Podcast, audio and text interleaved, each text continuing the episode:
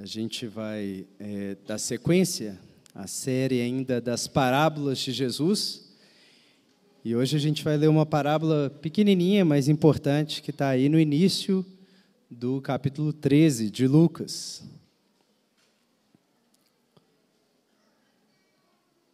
A gente vai ler do versículo 1 até o versículo 9.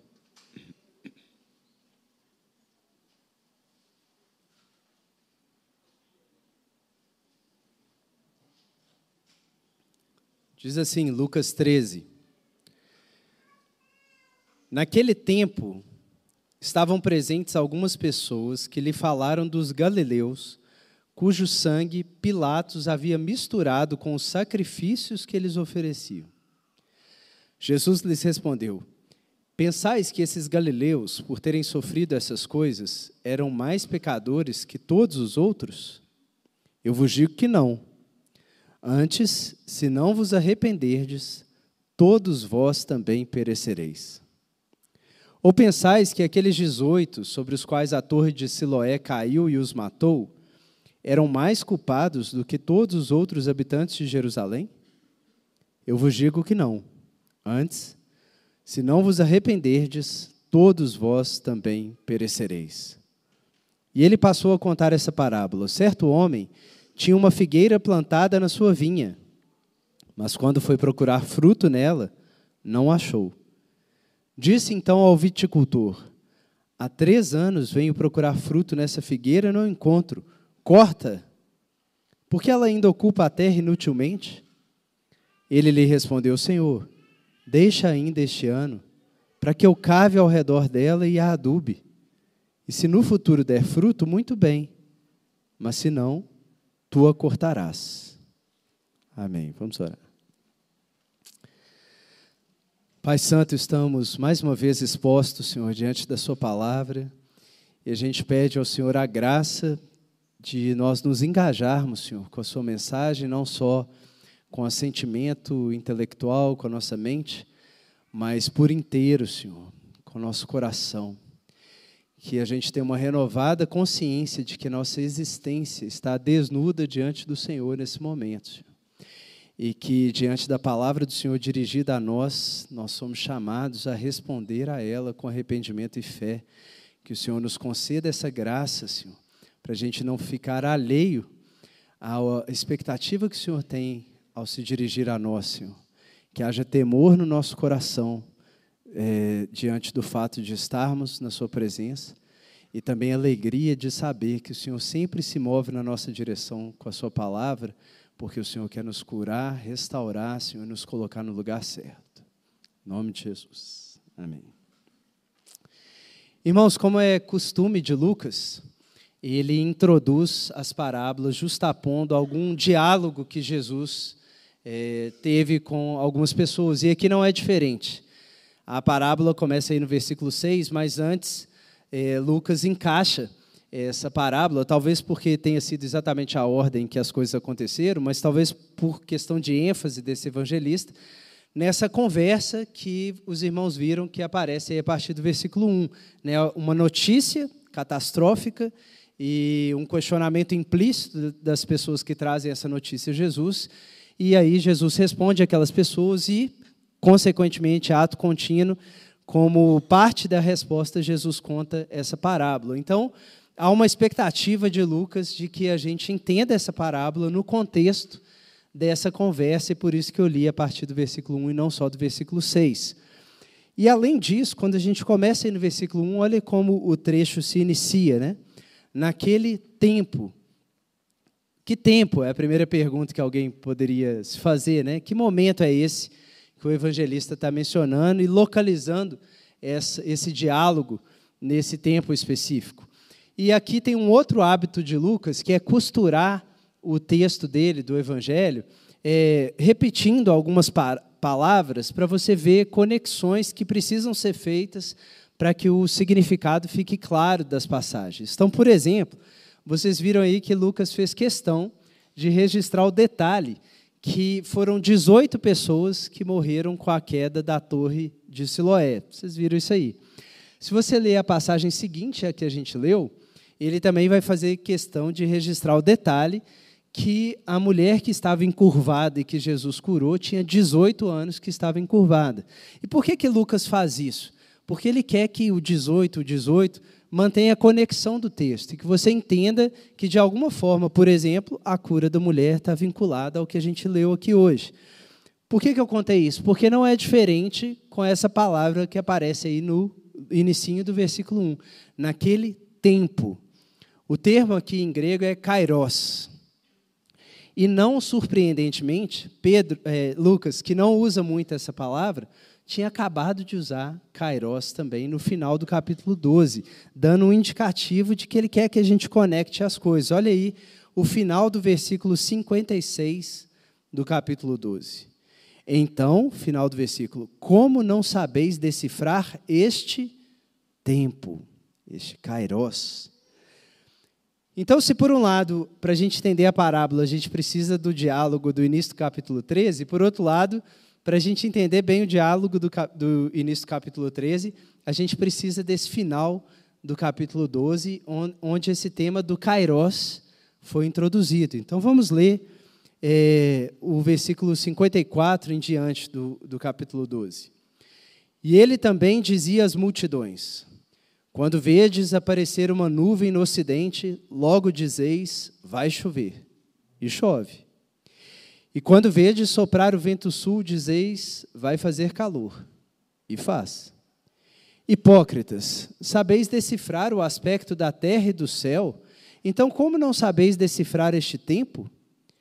E por que não julgais também por vós mesmos o que é justo? Quando, pois, fores com teu adversário ao magistrado, Procura conciliação com ele no caminho, para que não aconteça que ele te arraste ao juiz, e o juiz te entregue ao carcereiro, e o carcereiro te coloque na prisão. Eu te digo que não sairás dali, enquanto não pagares o último centavo. Então, o que Jesus é, disse aqui nesse final do capítulo 12, que é tão importante para a gente entender o restante. Basicamente, ele afirmou o seguinte aos ouvintes dele: vocês não têm um problema de cognição, de inteligência.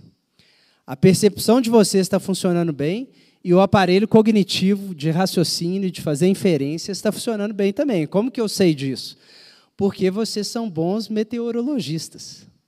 Vocês conseguem perceber as regularidades da natureza e, com base nisso, identificar condições suficientes que servem para previsão. Vocês olham que o céu está vermelho no fim de tarde e vocês falam, ó, vai chover. E chove de fato.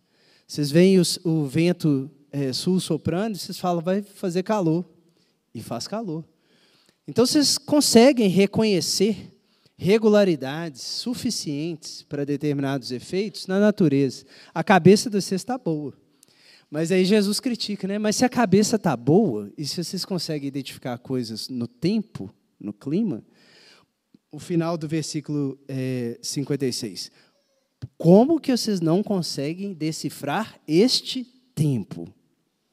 E aí, obviamente, Jesus fez um paralelo aqui, né? O tempo de clima com esse tempo, esse kairos, essa situação, essa ocasião, esse momento que a gente está vivendo na história de Deus no mundo. Como que se vocês pensam tão bem, são tão inteligentes, vocês não percebem em que fase que a gente está nos planos de Deus. E isso que é o sentido do Kairos aqui. É esse tempo. E aí, aparentemente, vem uma passagem que não teria nada a ver, mas aí a gente entende que Jesus está mostrando qual é esse tempo. É a segunda passagem. Qual é essa segunda passagem no finzinho aí de Lucas 12? É de alguém que cometeu alguma transgressão contra outra pessoa e por isso está em dívida com essa pessoa e ele está caminhando para a audiência na corte.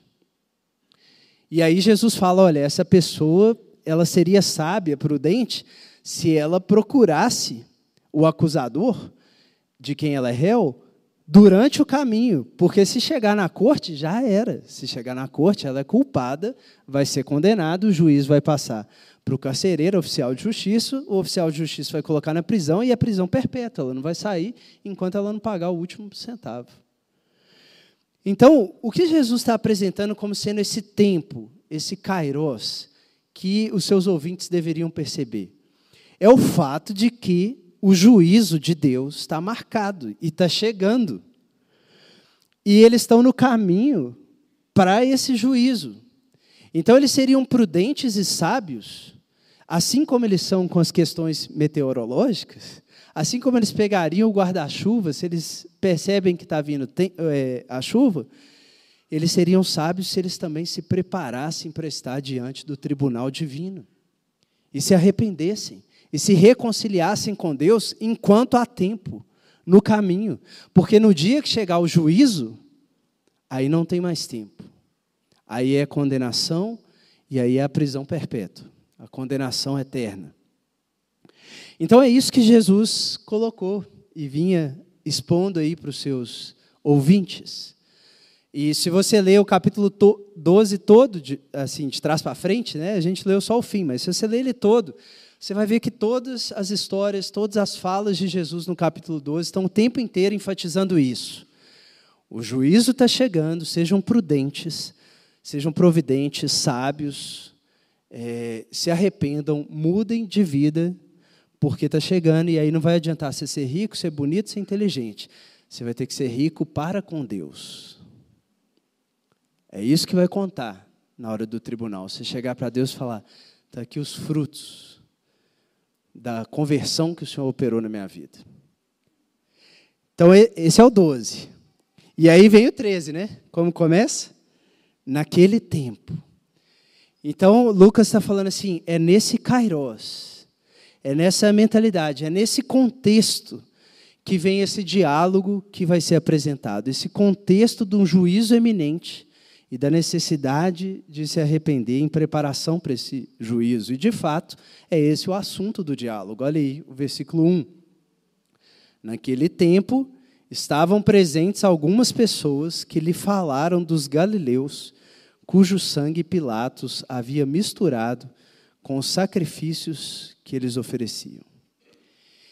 Irmãos, isso aqui é uma notícia, né? Jesus estava ali e chega um pessoal dando uma notícia. Jesus, você viu o jornal ontem? Você ouviu falar daquilo que aconteceu? E o que era essa notícia, irmãos? Eram galileus que eram uma, é, um grupo, né, naquela época, bem turbulento, assim, bem revoltado contra o Império Romano. Então, vira e mexe, eles estavam envolvidos em confusão mesmo contra o Império. A gente não sabe exatamente qual evento foi esse, mas parece que deve ter sido a consequência de uma dessas confusões. Talvez esse grupo, por exemplo, tinha se negado a pagar impostos para o Império Romano, se colocado abertamente contra César, algo assim. O que a gente sabe é o que foi feito com eles. Pilatos é, manda eles serem mortos enquanto eles estavam no templo de Jerusalém, oferecendo sacrifícios a Deus, e misturar o sangue deles com o sacrifício que eles estavam oferecendo. Irmão, isso aqui é grave.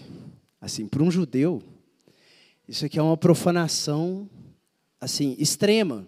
Tá? É o tipo de notícia que você esperaria escutar no Cidade Alerta.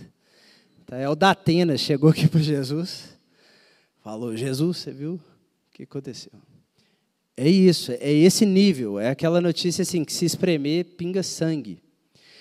E, e para o judeu é aquilo que embrulha o estômago. Você imaginar que o que é mais sagrado para o judeu, que é o templo de Jerusalém, o momento mais importante, que é a adoração a Deus, a pessoa seria morta naquele momento e o sangue dela misturado com o sangue que ela estava oferecendo a Deus. É uma afronta gigantesca. Tá?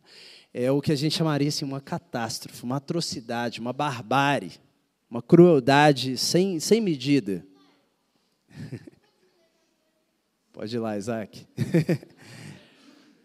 uma crueldade sem medida. Então, eles chegam para Jesus apresentando isso, e aí o texto não fala a pergunta que eles teriam feito, mas é porque a pergunta fica implícita na resposta de Jesus. Olha o que Jesus respondeu.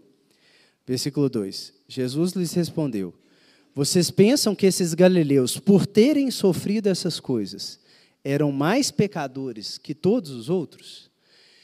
Então, implicitamente, por causa do que Jesus falou, o que, que fica claro que era a motivação deles de levarem essa notícia para Jesus? É que na cabeça deles tinha uma questão. E qual que era a questão?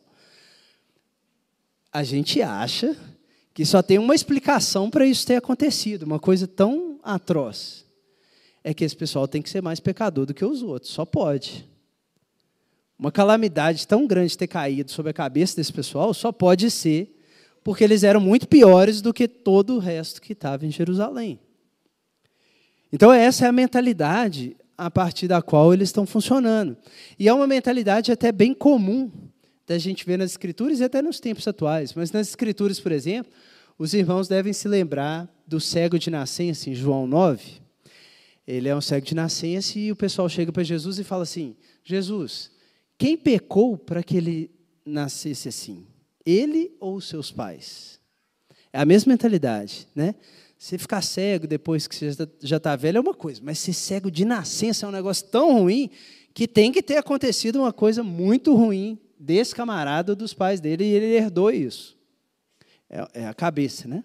É o jeito de explicar o, o que é uh, aparentemente incompreensível, um absurdo de ruim. A gente vê também lá em Atos é, 28, vocês devem lembrar também, depois do naufrágio de Paulo, né, aquele texto tenso ali de Atos 27, ele acaba na ilha de Malta e milagrosamente, né, todo, todo mundo do navio sobrevive. Paulo chega lá depois de um perrengue, assim, vários dias no mar, quase morrendo. E aí ele senta finalmente, né, na praia, coloca uns gravetos para a fogueira para aquecer e o que acontece? O que acontece? Uma víbora sai do meio dos gravetos e pica Paulo na mão. E aí os nativos ali da terra, os bárbaros, pagãos, veem que aquela serpente é uma letal, né, e falam, cara, qual é o raciocínio que eles fazem?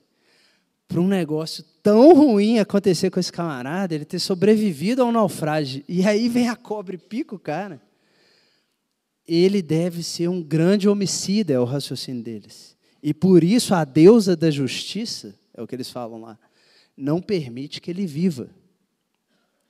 Então, esse raciocínio assim, de associar causalmente um, um, uma morte, né, ou um mal, muito mal, com algum pecado, né, algum nível é, é, excedente, assim, acima do normal de pecaminosidade, é, era algo recorrente, né, que fazia parte da mentalidade, inclusive, dos pagãos. Irmãos, num certo sentido, existe uma racionalidade nisso mesmo, ok? Se você olha o Antigo Testamento, por exemplo, tem várias profecias em que Deus anuncia um juízo que ele vai trazer sobre um povo com o qual ele está irado, é, que, que são juízos assim de calamidades. Inclusive, essa é uma tradução para o mal é, em alguns trechos do Antigo Testamento, é calamidade, é aquele negócio que te faz colocar a mão na boca, a mão na cabeça. E tem várias profecias lá, inclusive algumas profecias do Antigo Testamento, é, em situações que Deus está irado com o povo, Deus diz que um dos juízos que ele vai trazer é que pessoas serão mortas no templo, que nações pagãs viriam e matariam as pessoas no templo. Inclusive isso acontece, né? Os babilônios entram, queimam o templo, matam as pessoas no templo que é exatamente a notícia que foi trazida aqui, né? é o mesmo tipo de evento, e é colocado no Antigo Testamento como, é, em alguns casos, um dos possíveis juízos assombradores, aterradores, assustadores que Deus permitiria que viesse sobre o povo. E por causa de pecados mesmo, de pecados que o povo tinha. Então, assim, é, tem uma certa racionalidade isso? Tem uma certa racionalidade isso. Pensa Judas, por exemplo. Judas fez um pecado gigantesco, né? no sentido assim, entregou Jesus e a morte dele é descrita é, é, com detalhes nojentos em Atos 1, falando que ele se enforcou e aí ele caiu e as entranhas dele saíram para fora. Para que esse detalhe? É para dizer isso, olha a morte catastrófica que ele sofreu, e obviamente a conexão é por causa de um pecado cabuloso que ele fez. Né? Aí, irmãos, claro, é, você deve estar acostumado com essa questão de que não tem diferença de pecado, né? Pecadinho pecadão é pecado. Qualitativamente, isso está correto. Tá? Alguém que atravessa uma faixa dupla e alguém que comete homicídio, os dois são transgressores da lei, concorda? Então, assim, em termos de status, de condição qualitativa, é a mesma coisa mesmo. Mas, obviamente, também tem diferença de grau e de nível. Obviamente, um homicida é alguém que cometeu, apesar dos dois serem igualmente transgressores, mas cometeu uma transgressão que precisa de maior punição. Né? E na Bíblia isso não é diferente. Você deve se lembrar também que, apesar de todos nós estarmos no status de pecadores, e com pecadinho ou pecadão, nós pecamos contra um Deus infinito e por isso estamos infinitamente debaixo de condenação, é, você tem sim situações em que Deus fala que esse pecado despertou a ira dele excessivamente. É um grande pecado. Pensa lá em Israel adorando o bezerro de ouro na base do Monte Sinai, onde a lei de Deus está sendo dada. Deus fala: Eu vou destruir esse povo, arreda aí, Moisés. Então, assim, existe isso. Você deve lembrar dos cananeus também. Fala que Deus ainda não tinha dado a terra para os israelitas, porque estava aguardando o quê? a medida dos cananeus ficar cheia, até o ponto que ele não ia ter mais paciência e eliminaria os cananeus da terra. Então existe uma medida, né, que chega um ponto, chega um ponto que Deus decreta o juízo. Então existe uma racionalidade, tá? Nesse nessa forma ali que o pessoal estava tentando interpretar. Mas Jesus diz que de você identificar alguns casos em que isso é verdadeiro, a você fazer a extrapolação de que isso é uma lei, pecou muito, a morte é muito ruim, pecou muito, vai ter muito sofrimento, igual os amigos de Jó raciocinavam com ele, isso, esse é um raciocínio inválido. É isso que Jesus fala, olha aí, versículo 3. Vocês acham tal que eles tiveram uma morte assim porque eles eram mais pecadores? Versículo 3. Eu vos digo que não. Ponto. Não. O que, é que Jesus está dizendo? Jesus está dizendo que a evidência de uma morte catastrófica não é uma condição suficiente para você concluir que tinha mais pecado ali do que em outros casos. Ok? Jesus, em outras palavras, está dizendo que não se segue necessariamente do fato de que houve uma morte catastrófica, que aquele grupo que morreu era particularmente pecador. Essa inferência, para quem é da filosofia, essa inferência não é válida, não é um raciocínio válido. E como que você é, contradiz uma afirmação de suficiência? É quando o fato está presente, mas o, o resultado não. Então, como que Jesus mostra que isso não é uma lei? É porque tem um monte de gente que teve uma morte catastrófica e que não era mais pecador do que os outros. Ok? Um caso assim já invalida a lei, concorda? Você conhece uma pessoa que teve uma morte catastrófica e que certamente não era mais pecador do que todos os outros? Jesus Cristo de Nazaré. Para te dar um exemplo de alguém que teve uma morte horrenda e certamente não era mais pecador do que todos os outros. Mas não precisa ser só Jesus, pode pensar em todos os profetas. Pode pensar em Abel. Abel, gente, foi morto pelo irmão em campo aberto, derramou sangue do irmão em, corpo, em campo aberto, sem sepultamento. Morte terrível, atroz, cruel, e ele era mais pecador do que todos os outros? Claro que não. Então, o que, que Jesus está dizendo? É, você não pode, porque aconteceu em alguma situação, e às vezes Deus vai avisar mesmo numa situação, tipo a de Judas e tal, você não pode extrapolar e falar que, que isso é uma relação suficiente. Não pode, simplesmente. Cuidado com isso, inclusive, né? Tem muito cristão assim, basta acontecer uma catástrofe, tem cristão já vai para a rede social, tá vendo? É punição de Deus, juízo sobre a nossa nação que abandonou. Ó, vou ler para você aqui. Eis que vos digo não. ok? Não. Pode ser, mas aí Deus sabe. Você não está em uma condição epistêmica de tirar essa conclusão. Só Deus sabe. Ok? E aí, é, Jesus, a gente vai voltar na segunda parte do que Jesus fala, mas por causa do fluxo, o que, que Jesus faz? Para reforçar a lição, ele traz outra, outro caso, outra notícia. Ele fala: vocês trouxeram uma notícia, eu vou, eu vou lembrar de outra aqui, que é o que está aí no versículo 4. Ou vocês pensam que aqueles 18 sobre os quais a torre de Siloé caiu e os matou eram mais culpados do que todos os outros habitantes de Jerusalém? Então Jesus pega outro caso.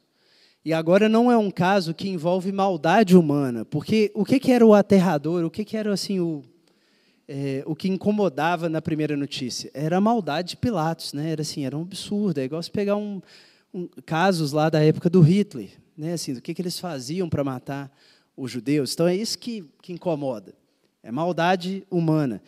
Mas aqui Jesus pega um caso que nem tem maldade humana.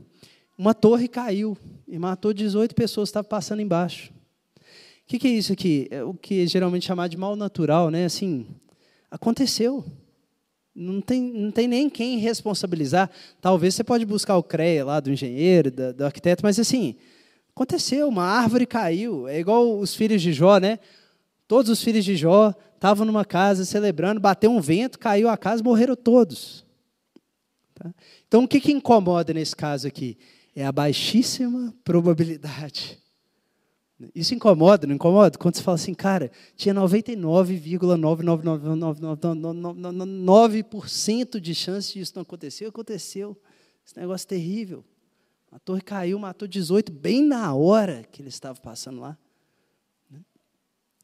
Aí Jesus fala: então, porque essa morte também foi surpreendente, apesar de por outro motivo, né, um motivo natural, não um mal é, humano, mas porque ela também não faz sentido para a regularidade com a qual vocês estão acostumados a ver a morte. Então, isso significa que aqueles 18 eram mais pecadores? Aí, a resposta dele no 5: Eu vos digo que não. Então, Jesus passou a régua aqui. Tá? Não pode tirar essa conclusão. Mas, Jesus aproveita que eles trouxeram essas questões e fala o seguinte: mas qual conclusão que a gente deveria tirar de qualquer tipo de morte, especialmente dessas mortes que levantam uma questão para a gente sobre a morte. Quando você vê uma situação dessa que te tira do modo comum, que não dá só para desligar é, a televisão e comer um pudim de leite condensado, não dá. Quando acontece uma situação assim que, que balança, que envolve a morte, o que, que você deveria concluir? O que, que seria a inferência certa a fazer? E prestar atenção nela, e não na que vocês estão tentando prestar atenção. E aí Jesus repete duas vezes também, versículo 3, final do versículo 3. Eu vos digo que não, mas se não vos arrependerdes, todos vós também perecereis. E o versículo 5, eu vos digo que não, mas se não vos arrependerdes, todos vós também perecereis. Então, o que Jesus fala? Qual é o raciocínio correto a ser feito quando uma morte te chama atenção? É você lembrar que, se não houver arrependimento, uma morte catastrófica é o destino final de todas as pessoas impenitentes. Essa inferência é válida. Isso é suficiente. Se não tiver arrependimento, isso é suficiente para você concluir que haverá perecimento eterno de qualquer pessoa. Não tem nenhum caso que vai contradizer essa verdade. Ou seja, não tem jeito de não se arrepender de fato e não ser condenado eternamente. Não existe essa possibilidade na realidade. E é para isso que Jesus chama os seus ouvintes. Vocês estão querendo filosofar sobre o sentido da morte, o sentido da morte é, abrupta, incompreensível? Então, deixa eu direcionar para vocês para onde deve ir o seu raciocínio filosófico. É que se você não se arrepende, você vai morrer eternamente. Então, Jesus tira o negócio do plano abstrato, da discussão teórica, e leva, como ele costuma fazer, né? Leva de volta para o coração da pessoa. Ei, você aí que levantou essa questão, aproveita então e pensa o seu caso, porque essa questão tem a ver com você, porque tem a ver com todo mundo. Por isso que Eclesiastes diz que há mais sabedoria na casa de luto do que na casa de festa, para os baladeiros aí. Ó. Tem mais sabedoria aí no cemitério. Por quê?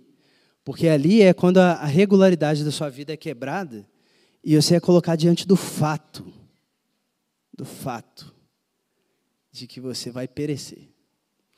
Agora, claro, irmãos, que Jesus não está dizendo aqui sobre a morte natural, né, o perecimento que todos nós teremos, né? inclusive Jesus teve é, substitutivamente né, no nosso lugar por ter assumido os nossos pecados.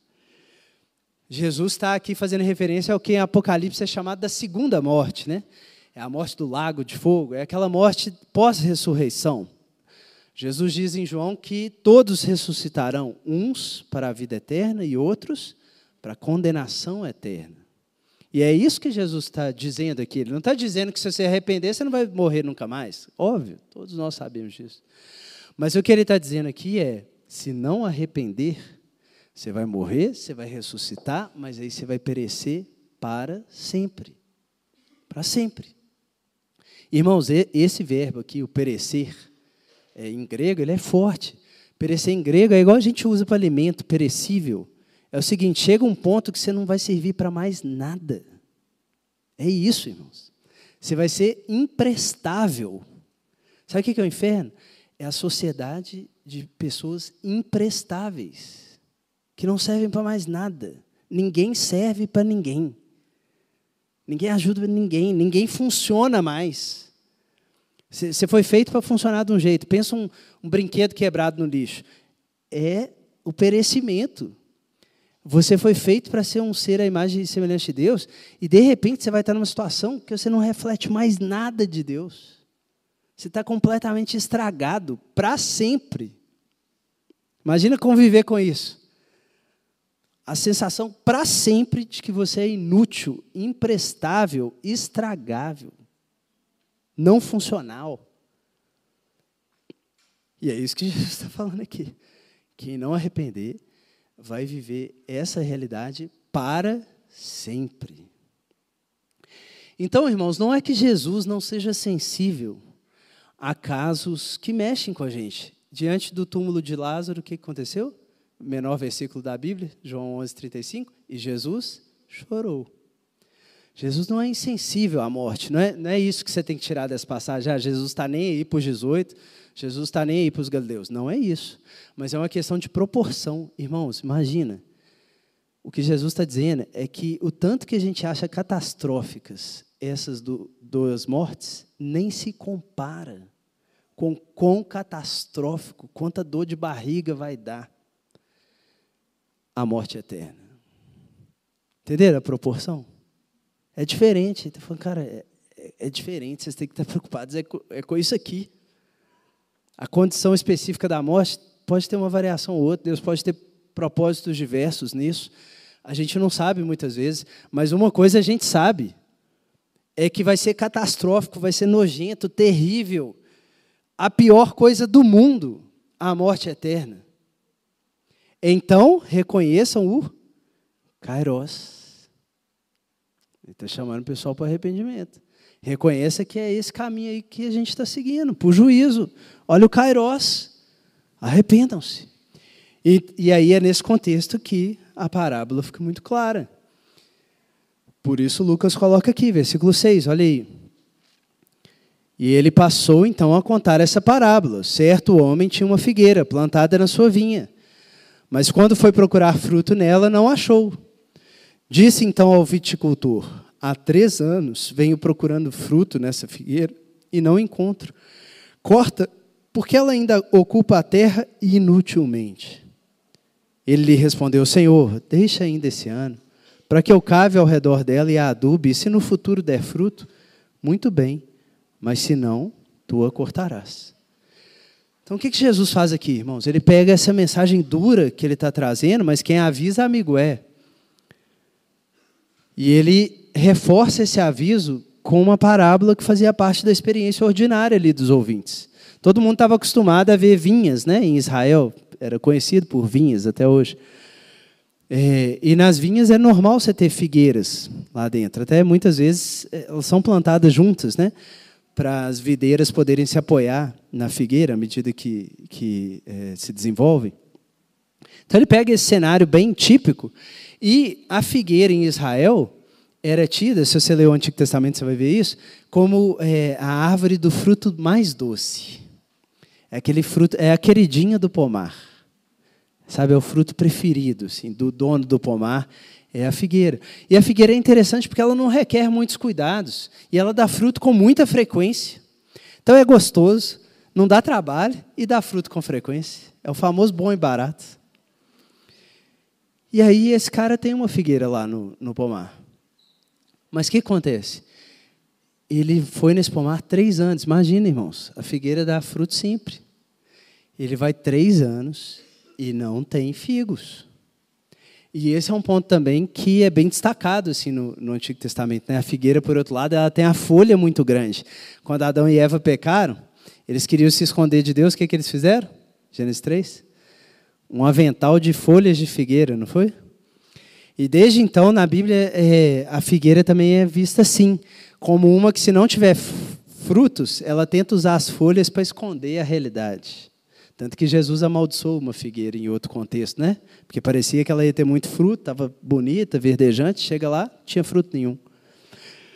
Então o que, que Jesus está colocando aqui? É uma pessoa, e aqui até mais amplamente Israel, no contexto do ministério dele, né, que era associado com a figueira, o povo era um povo que parecia bacana, religioso e tal, mas não tinha fruto. Deus vinha buscar esse fruto, imagina os profetas né, sendo enviados, Deus vinha buscar esses frutos, uma vida transformada, é, justiça sendo feita, os necessitados sendo acolhidos, a vida que Deus projetou sendo é, instanciada, né, representada, performada por Israel e não encontrava isso. Nem na nação como um todo, nem nos indivíduos. E aí o que, que ele fala? Corta porque, por que que, aí a, a, justificativa é muito importante. Por que, que a árvore vai ficar ocupando o terreno o quê? Inutilmente. Esse, esse termo é importante. Por quê? O que significa perecer eternamente? Acabei de dizer. Você ser inútil por toda eternidade. Então, o que, que o dono aqui está falando? Ou Deus está falando mais amplamente, né? É que se a pessoa já é inútil hoje, se ela já não está prestando para nada, se ela não serve a Deus nem ao próximo, se ela não faz diferença na vida de ninguém, que ela já vá para o seu destino, que é exatamente esse.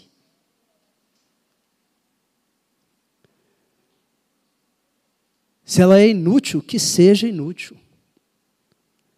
Se ela é inútil e não se arrepende e acha que o mundo realmente é ser autocentrado, isso é destruição. Então, vai. Até aqui, irmãos, a gente tem o reforço pura e simplesmente da mensagem que Jesus já vinha falando. Juízo, o juízo está chegando, arrependa-se. Você não vai querer ser inútil para o resto da vida. Então deixa Deus entrar no seu coração hoje, te tornar uma pessoa que, igual Dorcas, faz diferença quando você for embora. Porque as pessoas reconhecem que a presença de Deus estava atuando na sua vida pelo Espírito Santo. Então aqui é essa mensagem. O tempo está chegando, você está no caminho reconcilia com Deus porque o juízo está vindo aí, que inclusive Lucas já tinha registrado no capítulo 3 como sendo a mensagem central de João Batista, que era o quê? Arrependam-se, pois é chegado o reino de Deus. O que, que ele fala logo em seguida? O machado já está colocado à raiz das árvores, e toda árvore que não der bom fruto será cortada e lançada no fogo. Então, Jesus está reiterando isso. Gente, é isso mesmo, ok? Eu sei que não é gostoso de ouvir, eu sei que não é bacana, mas é isso. O juízo está aí. Ó. Você pode ser cortado, você pode sair ali na porta da igreja. Na hora que você for sair com o carro, você pode ter um mal súbito e morrer. Sim. E como diz Hebreus, ao homem cabe viver, morrer apenas uma vez e depois disso é o juízo. Você vai fechar o olho quando abrir, você vai estar diante do trono. O julgamento final. É isso.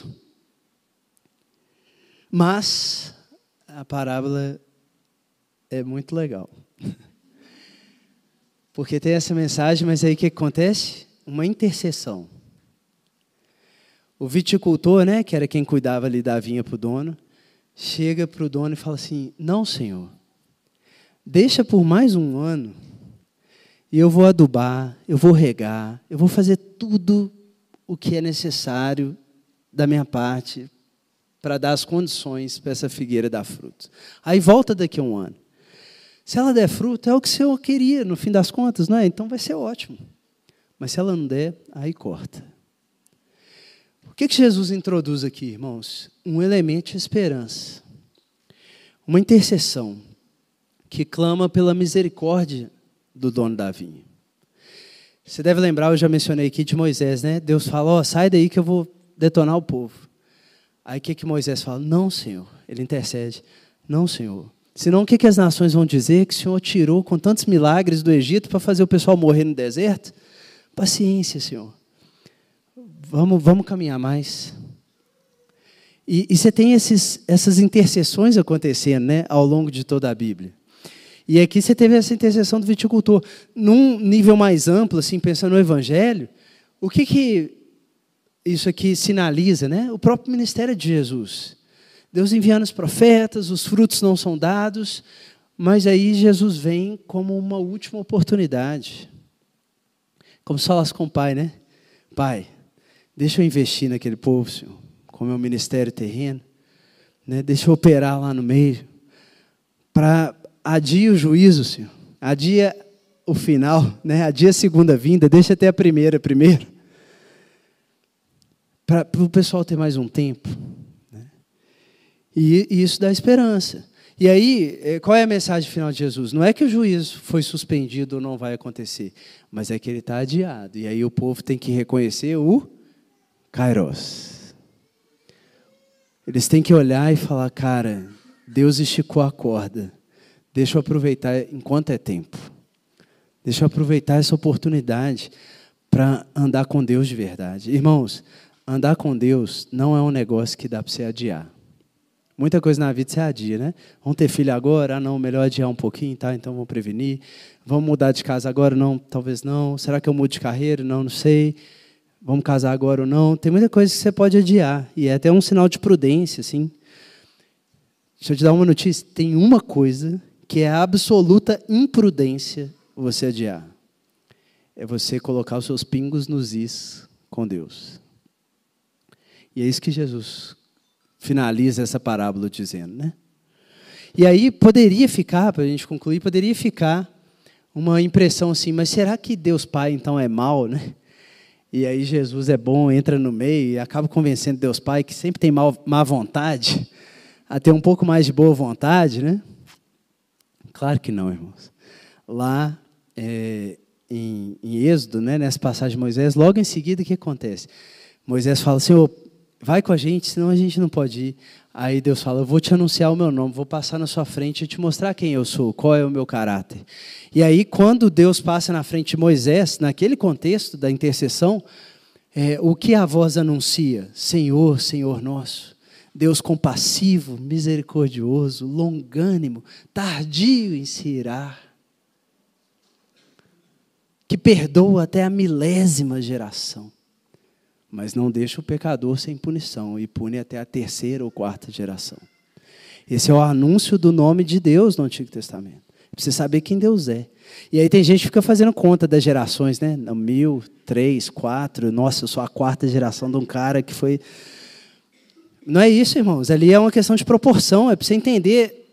Se o coração de Deus tivesse mil e quatro compartimentos, em quatro tem ira e em mil tem misericórdia, paciência, longanimidade. É isso. Deus é muito mais afim de perdoar do que de castigar. Muito mais, infinitamente mais.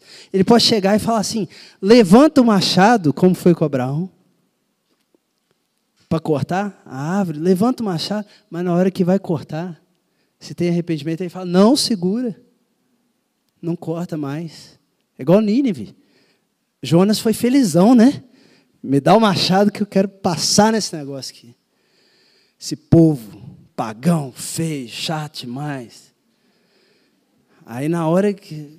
Beleza, levanta o machado, levantou felizão. Aí o pessoal arrependeu e o que aconteceu? Baixa o machado, estou feliz demais, o pessoal arrependeu. Aí Jonas, eu estou morrendo de raiva, me mata. Para que, que tem a história de Jonas? Para te mostrar que qual é o coração de Deus. E que você tem que estar alinhado com o coração de Deus. E aí, sabe quando que tem intercessão? Tem intercessão quando você sabe que Deus tem uma quedinha para perdoar. Por isso que o viticultor intercedeu. Não é porque ele acha que Deus é mau, mas é porque ele sabe que Deus sempre estica a corda um pouquinho mais. Deus não resiste a um coração quebrantado e contrito. Agora, irmãos, isso não significa que a proporção é mil para zero. Por isso o texto termina: se não der fruto, então cortarás. Deus é longânimo, Deus é bondoso, Deus é paciente. Deus te dá o fôlego amanhã, te dá depois de manhã, te dá mais três dias, te dá mais. Mas vai chegar um dia, irmãos, que a medida vai ficar completa. E aí sim, Deus vai passar justamente a régua. Vamos orar.